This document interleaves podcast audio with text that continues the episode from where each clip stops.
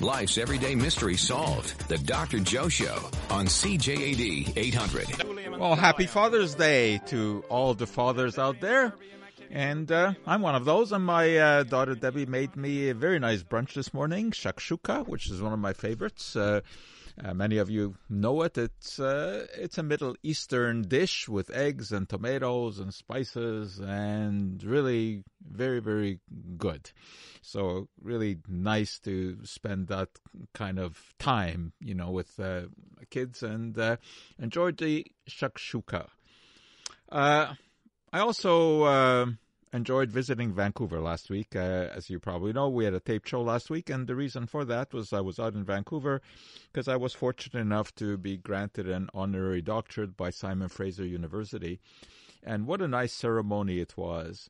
They have this open air um, hall for their convocations, and uh, uh, it's covered, but uh, you can see the mountains, the snow-capped mountains around. And as you may know, Simon Fraser University is on top of a mountain, so it's really got spectacular views.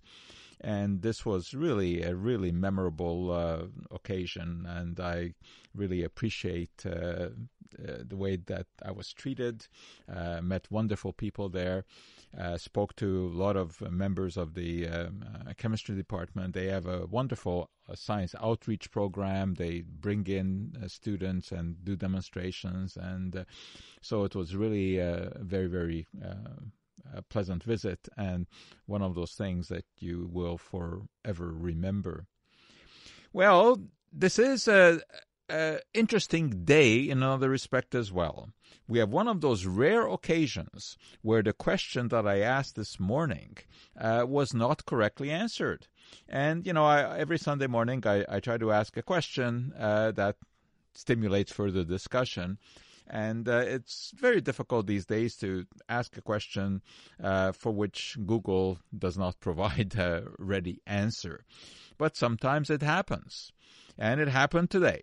So therefore, it is still an open question. I'm going to throw it out there and see if uh, any of our afternoon listeners are capable of answering it. So here it is. Uh, you're probably familiar with the story of the Exodus and when the Israelites left Egypt, uh, Moses led them out of slavery and they wandered through the desert with little food, little water. They were starving. And then uh, finally, uh, Moses went to his research director and said, God, you know, what are we going to eat? And God answered the question by letting them have manna. Manna was the food from heaven.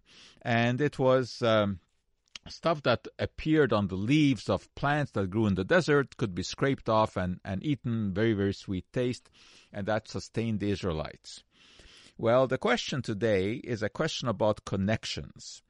And I'm looking for the chemical that connects manna, of the biblical manna, to a modern day increase in C. difficile infections in hospitals. And uh, many of you, of course, will know about the problem with C. diff. It's a bacterium, and you get an infection with it, and it can be very, very serious uh, diarrhea, vomiting, colon pain, etc., uh, because this bacterium produces uh, toxins uh, that the body then tries to get rid of, and that uh, leads to the symptoms. But I am now looking for the chemical, and we're looking for a specific name. It's one specific chemical that connects the biblical manna to the increase in C. diff infections in hospitals today. So we'll see if any of you can come up with the answer to that, that question. And this may take some inventive Googling. And of course, that is exactly what I'm trying to get you guys to do. There was a study that came out last week that got a lot of publicity because it basically told us to be careful about eating red meat once again. Now, this idea, of course, is not new. We've had numerous studies over the last couple of decades uh, implying that uh, red meat, and particularly when meat is used to make processed meat products like ham, salami, bacon, etc., uh, that we are taking somewhat of a risk to our, our health. Uh, however, this study, which was published uh, by Harvard researchers, published in the British Medical Journal, is a little bit different because it is more than just the usual association, it also shows us what can be done when one changes the diet. There are many studies that we have uh, about eating red meat and various kind of diseases, whether it's colon cancer, whether it's it's heart disease. But these are associations, and as you know, associations do not prove cause and effect because there always are confounding factors. You know, that is that people eat more red meat may be exercising less. Or maybe it's not the fact that they're eating the red meat, maybe it's what they're not eating. They're not eating as many fruits and vegetables. So, you know, those are confounding factors. This study was a very interesting one, though. First of all, because the numbers are, are large. Uh, the study was based upon the so called Nurses' Health Study and the Health Professionals Follow Up Study, uh, which Harvard researchers have been monitoring in the U.S. And uh, uh about 80,000 health professionals over the years filled out questionnaires periodically about their health status and about their diet. And these questionnaires are quite elaborate. And, uh, you know, they, they uh, ask you to fill out how many times you've eaten certain foods during the last few months, etc. Now, I've told you before that it is true that such questionnaires are are not tremendously reliable because people don't remember exactly what they ate, and also that they may uh, gravitate towards saying that they've eaten healthier food than what they've actually eaten. But when you have large numbers like that, eighty thousand, uh, you know, you you attach some validity to to it because you you think that the errors kind of cancel out. Anyway, what they did in this particular study is they looked at the diet that um, these people had over an eight year period and then looked at the subsequent eight years. Because obviously people do change their diets. So, what they teased out from all of this information were the people who, during the second eight years, had altered their diet from the first eight years, usually because they've read something, you know, about having to, to alter the diet, eating too much meat, not enough fruits and vegetables, whatever. And then they monitored during the second eight year period uh, their disease patterns and their death rates. And really, very, very interesting uh, uh, results came from this study. And it showed that when there was an increase in red meat consumption, and especially in processed red meat, you know, the, the salamis, hot dogs, etc., there was a higher risk of death during the second eight years when people had made these changes. On the other hand, people who had decreased their red meat intake in the second eight years relative to the first eight years also showed simultaneous increase in longevity. That is, they were less likely to die. So this is pretty interesting. Of course, the question that you have to ask is if they decreased their red meat intake, what did they substitute for it? So they mostly substituted uh, healthy proteins uh, like from whole grains, from vegetables, from poultry without skin, and from fish. So it's not just cutting down on the red meat, but it also replacing it with the right things. So here's another uh, reason to be careful about eating too much red meat. And, you know, it's uh, not pleasant to say that because there are a lot of people, of course, who enjoy eating uh, red meat. But the evidence is really mounting that it should not be the basic component of the diet. I think eating it occasionally uh, still is valid, but you don't want to overdo it. Okay, let me repeat my question once more. What is the chemical connection between biblical manna and an increase in C. diff infections in hospitals today? You're listening to the Dr. Joe Show. We'll be right back. Science you can use. The Dr. Joe Show on CJAD 800. All right, let's see if we get an answer to my question. We go to Philip. Hi, Philip. Hi, Dr. Joe. How are you? Okay. Happy Father's Day. Um, Thank you. My guess is a bit of a pot shot. I, I did call into the trivia show to um, to sort of give the first half of my my my guess, but um, I was a bit confused by having a question involving manna um, which you know I knew seemed to have some truth in, in history, but I, I thought of it as some sort of a spore um, or something. Uh, pardon me, not a spore, but a pollen that would you know uh, come to restaurant trees, but I didn't know that much about it. When I Googled it, I found there were sort of several competing ideas about what manna might actually be or might have been or such. So then I went into researching um, C. difficile, and I, uh, the only thing I could find in C. difficile, looking with an eye to what might cause a, a spike in cases, was um, I, I noticed that they mentioned that alcohol doesn't kill the spores of C. difficile, uh, and that you really do have to use soap to properly kill the bacteria and the, and its spores.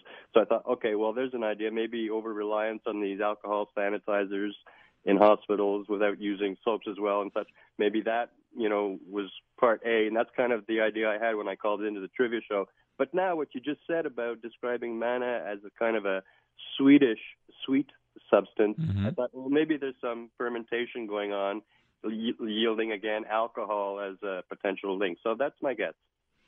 What a fascinating story you weave. Too, too, too, too bad it's all wrong, but okay, well, there you go. it was entertaining anyway. All right, there you go. Well, okay, thank you. Thank you. Thank you. Let's try Joseph. Joseph? Joseph? Hello. Hi. Dr. It's Joseph. Yes, sir. So, what do you have in mind for an answer? Well, the, the guy, uh, he had a good answer, but was, anyway, I, I, I would say E. coli. No, no, nothing to do with E. coli. No, nothing to do with E. coli. Nothing to do with E. coli. No, no, we're looking okay, for su- a specific sugar. a specific chemical, a specific chemical that links the biblical manna to increase in infections in hospitals of C. diff. Okay, we are going to try Jerry. Jerry. I was wondering whether or not it might be mannitol, which is an alcohol sugar, and uh, some of these sugars can act as laxatives. No, it isn't. Uh, you have sort of struck on something that has to do something with it. Uh, the fact that you use the term sugar, uh, so that's that's a clue. Uh, the the chemical that is involved uh, is in fact a type of sugar. Okay. Okay, well, but it is not looking. it is not mannitol. Okay. Okay. All right. So we're gonna keep going. Let's see if anyone else can uh, have an answer to that. And uh, I, I'm, I'm surprised that you're not getting it because if you start Googling C. diff and problems with it and an increase, uh, you should hit upon why some researchers now are, are, are, blaming this specific chemical for an increase in C. diff infections. And uh, I'll give you another little clue. Uh, the chemical we're talking about is used today as a food additive, as a food additive. Okay, so the link between the biblical manna and modern day uh, increase in C. diff infections. But uh, I'll be kind to you. I'm also going to throw another question out there, uh, which maybe is a little bit easier. Henry Ford uh, was very proud of a special suit woven with fibers that he had made for himself. It was kind of unique. What fibers were used to weave Henry Ford's special suit? You can give us a call, 514-790-0800, and you can also text your questions, uh, comments to 514-800. And of course, uh, you don't have to restrict your questions to uh, answering my questions. Uh, anything out there is fair game as long as it has something to do, even tangentially, with the world of, of science. Uh, yesterday in the uh, Gazette, my column was um, all about uh, perfluorinated alkyl substances, or PFASs, as as they are are called, and. Uh, I think it's an interesting story, but I want to, to clarify a little bit because uh, I've had several questions uh, about it. Just to encapsulate a little bit, uh, I talked about the invention of Teflon, and uh, that happened in 1938. It was an accidental discovery when Roy Plunkett, a chemist at the DuPont company, was actually searching for new refrigerant materials. Because in those days, ammonia and sulfur dioxide were used in refrigerators, but if you had a leak, uh, it was very dangerous.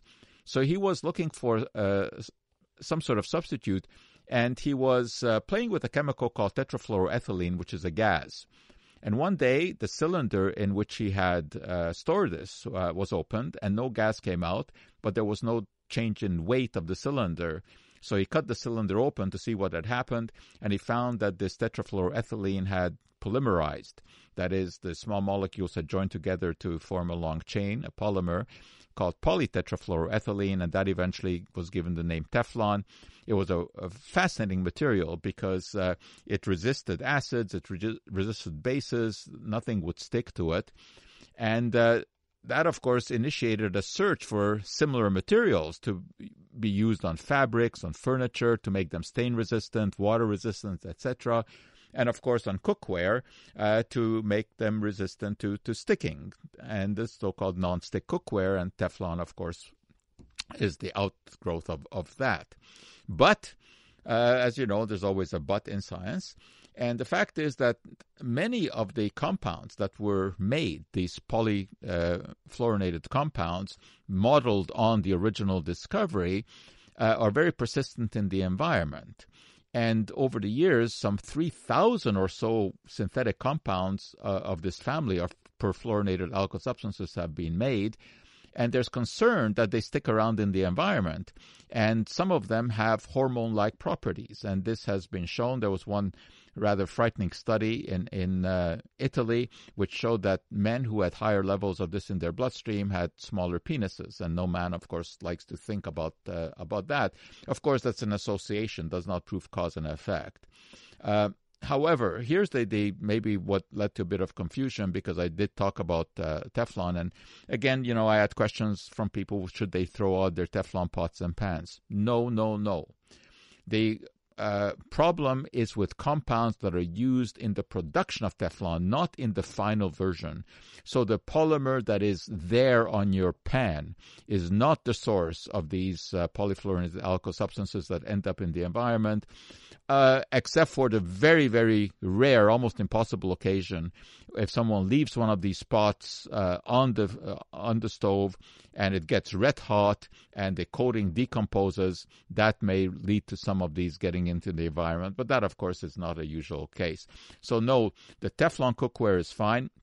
In fact, you can cook in it safely because it reduces burns, and burnt food is not healthy to eat.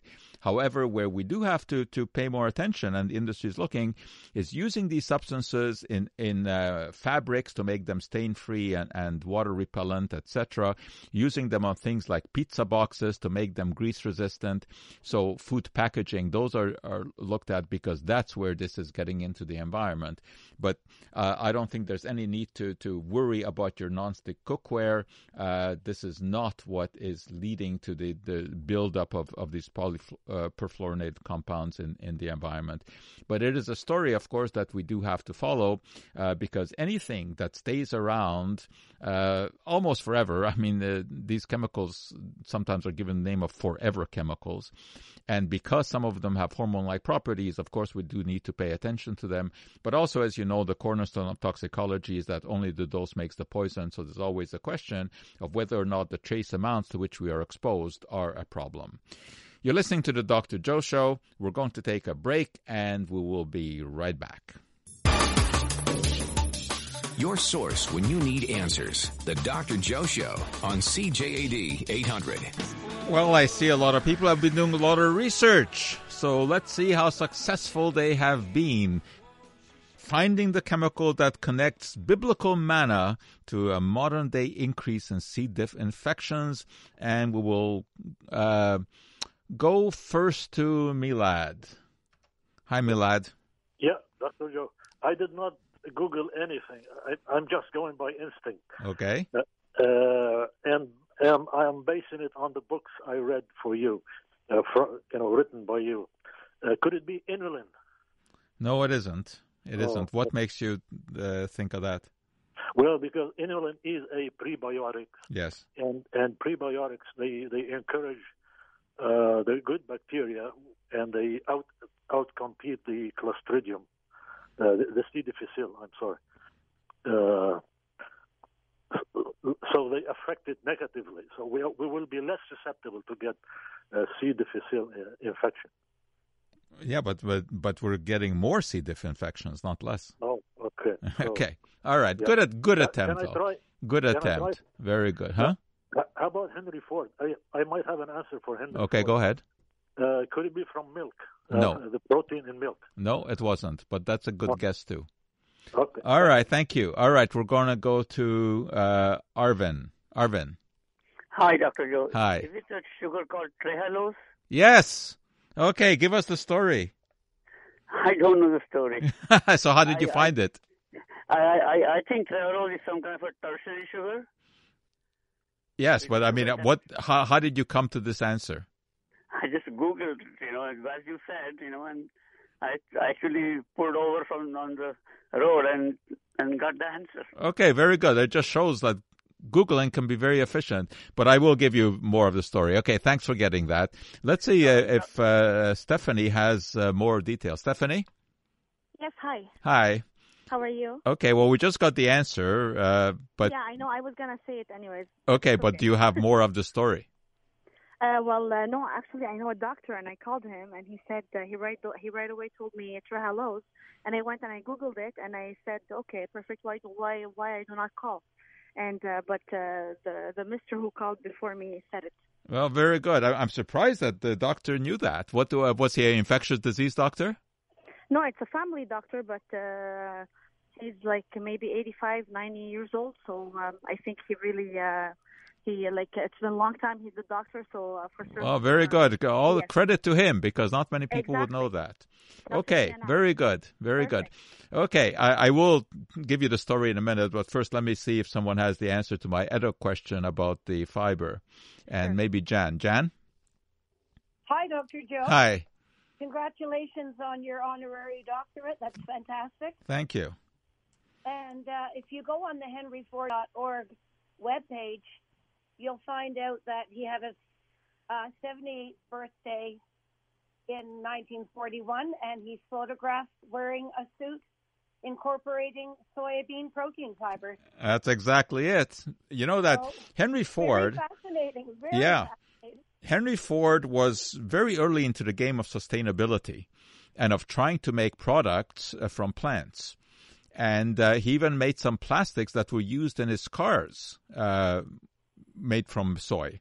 And there's actually a, a fascinating picture, I think it was taken by a National Geographic photographer, uh, of a car where the uh, rear uh, panel was made of uh, plastic that is composed of, of soy protein.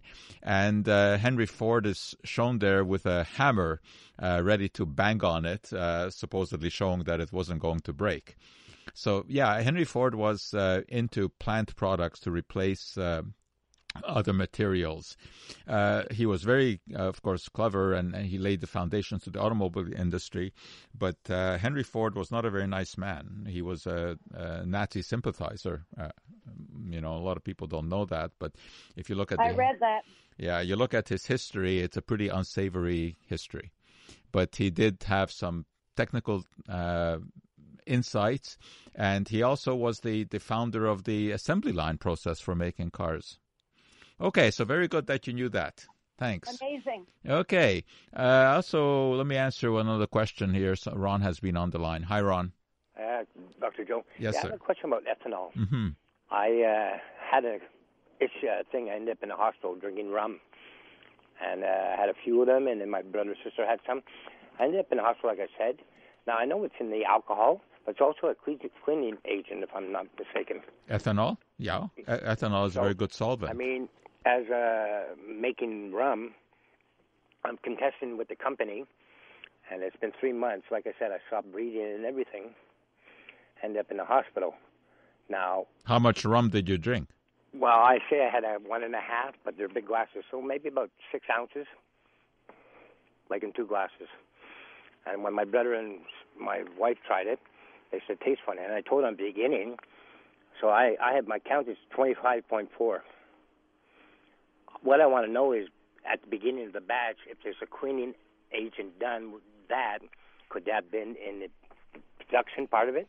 I've never heard of that. Uh, I've never heard of that. I'd be very surprised uh, that. Uh, Well, because you, what you know, what were, of, what did you what did you end up in hospital with? What were the well, symptoms? I, I stopped breathing, and uh, they had all the uh, my blood tests, about seven or eight blood tests and all that.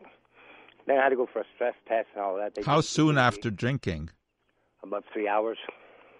And other people drank the same thing, and No, and they tasted it and they didn't to go any further.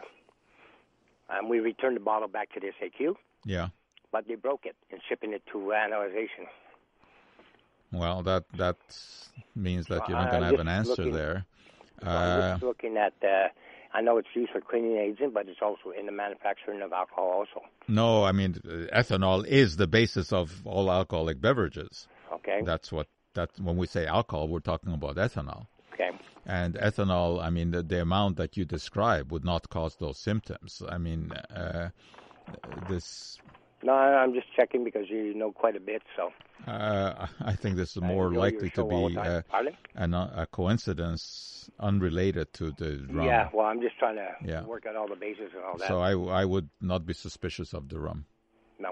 Okay. Well, it was it was bad, but I mean, ironically, they broke the bottle in shipping. Yeah, well, so you're never going to find the answer to that, un- okay. unfortunately. Well, I thought maybe you might have had some answer.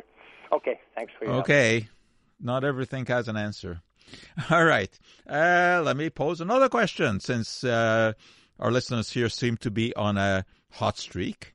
Uh, what is painter's colic? A condition called painter's colic. What are we talking about when we uh, mention that? So uh, I think that's also probably uh, Googleable. And, you know, I, do have to give credit to, to uh, Google. I mean, it really is amazing, uh, you know, uh, how quickly one can do research and, and, and find things. I always wonder, you know, about where all of this information is stored. And there must be gigantic uh, data banks and computers, you know, all over the world where this stuff is stored. And plus, they have to have backups for for this. And I think that would also be very interesting to to know just how all of this works. I mean, one of the most uh, unbelievable aspects of of googling, and amazing how that has become a verb, is the speed. I mean, you put in a key words, few words, and within half a second you get millions of references. How this this can be is is uh, absolutely mind-boggling. Okay, but I do owe you the story about trehalose and the connection between the biblical manna and modern day C. diff infections. And that, of course, is coming up after the break. Life's everyday mystery solved. The Dr. Joe Show on CJAD 800. We are back, as is obvious. I'm Joe Schwarcz. I direct McGill University's Office for Science and Society with a mandate of demystifying science for our students and, of course, for the public.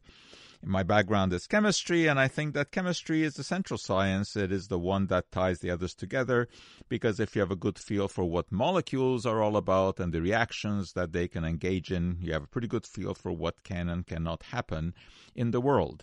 Please remember to check out our website, which is mcgill.ca slash OSS, mcgill.ca slash OSS and there's lots of interesting, entertaining stuff there. And you can sign up for a free weekly newsletter uh, that will bring you up to date on what happens in the world of science in an entertaining and informative fashion. If you want to ask me specific questions, you can always email me. It is joe, J-O-E dot S-C-H-W-A-R-C-Z, S-C-H-W-A-R-C-Z at mcgill.ca. So it's joe.schwarcz at mcgill.ca, and uh, I do answer every email that I get. All right, now let's get back to this unusual connection between the biblical manna and C. difficile. We're going to start by taking you back in history to 1855 and the Exposition Universelle in Paris. And this was just uh, four years after what is still thought to be the world's first really great uh, fair, which was in London, uh, the Crystal Palace exhibit, and Paris tried to duplicate that. And the Paris uh, exhibit drew over 5 million visitors, including Queen Victoria and Prince Albert. And they were the first British royals to set foot in France for over 400 years. Because, of course, the French and the Brits were not all that friendly. So, at this uh, uh, World's Fair in Paris, visitors saw exhibits of McCormick's Reaper and Goodyear's novel rubber, and the sewing machine was introduced at that time to the world. there was also a Parisian inventor's 10 foot high percolator, and that brewed 2,000 cups of coffee an hour. That was quite an accomplishment for 1855. Also on display were items of medical interest, such as a sample of trehala, a powder substance popular in the Islamic world that had a reputation of relieving respiratory ailments. The name apparently was a corruption of Tehrani, meaning coming from Tehran, the capital of Persia. Trehala was made from the crushed cocoons of an insect that spent its life on the leaves of a host plant. Whether it had any medicinal value is questionable, but it certainly had importance in the history of chemistry. For it was from Trehala that in 1859 famed French chemist Marcellin Berthelot isolated a simple sugar he named trehalose that would go on to have a variety of applications. Long before Berthelot's experiments, trehala had made its mark but under a different name. According to some biblical scholars, the insect residue was the manna that God had sent from heaven to feed the starving Israelites who were wandering through the desert after Moses had led them out of slavery in Egypt. The Bible describes that it tasted like a wafer made with honey, which could well be a description of the taste of trehalose, which is indeed sweet. That isn't surprising because it is a simple sugar made of two molecules of glucose joined together. It is actually quite widespread in nature. It's found in mushrooms and shellfish, algae, honey, yeast, and anything that's made from yeast, like wine, beer, bread. What makes trehalose interesting is its ability to preserve the cell structure of foods after heating and freezing. Heating normally drives moisture out of foods, and that can lead to an undesirable change in texture, and freezing can disrupt cells through a formation of ice crystals. When trehalose is added to foods such as ice cream, frozen foods, and baked goods, it can not only enhance taste but prevent moisture loss and the resulting damage to proteins. Foods that have added trehalose can be dehydrated and reconstituted with little damage. This protective effect is particularly handy when it comes to preserving antibodies, vaccines, and blood coagulation factors. All of these are proteins. These can then be stored in a dehydrated fashion that requires no refrigeration, and they can be reconstituted as needed. In many developing countries, a high percentage of vaccines are wasted due to lack of refrigeration. Trehalose dried blood is also a possibility and could be important in fighting critical blood shortages that are sometimes experienced. Today, Trehalose is made on a large scale from starch and is used as a food additive primarily because of its ability to help retain moisture and, as I said, reduce structural damage in foods. And this has led to a potential problem, with researchers finding that some strains of C. diff, particularly those noted for producing high levels of toxins, have the ability to use tiny amounts of trehalose as a nutrient. This means that when this sugar is available, as it now is due to its use as a food additive, those strains of bacteria will outcompete other strains and result in more people becoming ill, especially in hospitals where C. diff is commonly found. C. diff is a big problem because it is resistant to many antibiotics. And when antibiotics wipe out competing bacteria, C. diff multiplies. And as we are now finding out, especially when they can get their hands on trehalose as a nutrient. So here we have this rather fascinating story of a food additive which has become quite common in recent years, now being linked to this increase in C. diff infections in hospitals. And researchers, of course, are now looking at this very seriously and see what can be done about the use of trehalose as an additive because when it was approved, of course, no one had any idea whatsoever that it could have this, this consequence. So, of course, as is always said in research, more is needed before we come to a final conclusion, but it indeed is a very interesting story. I also have an interesting question that came uh, by text. Uh, someone bought a, brass, a bracelet that has a meteorite bead on it and it's going to rest against her skin. Is there any danger of having a meteorite against the skin for long periods of time? Interesting question. Never had that one before. Uh, I don't think that there's a problem. Meteorites basically are just rocks. And uh, I don't think that there's any chance of, of radioactive materials of any significance uh, in there. So, no, I would not worry about having a meteorite uh, in uh, in jewelry, and uh, I think it's actually a very nice uh, talking uh, item. Also, based on the comments that I made earlier in the show about red meat, question is pork and lamb considered red meats? And yes, they are, uh, especially uh, when you have processed meats made from those. Those fall into the same category as processed meats from beef. Uh, how about chicken? Generally, chicken breast is regarded as white meat, and uh, chicken legs also are not in the same category as, as red meat. Turkey breast also is is uh, is white meat. And then there's the question of you know should we eating should we be eating any meat at all? And that question is being increasingly asked both in terms of the environmental consequences of uh, animal agriculture and our health. And I'm just working on a column for next week on the Montreal Gazette uh, for plant based burgers because undoubtedly you have heard of uh, the new Impossible Burger and the Beyond Meat Burger. And uh, you're going to have my opinion on it in the Gazette next week and on the show here as well. You've been listening to the Dr. Joe Show. Unfortunately, we are out of time, but we'll be back with you same time, same station next week. Until then, I'm Joe Schwarcz, hoping that all the chemistry in your life comes out just right.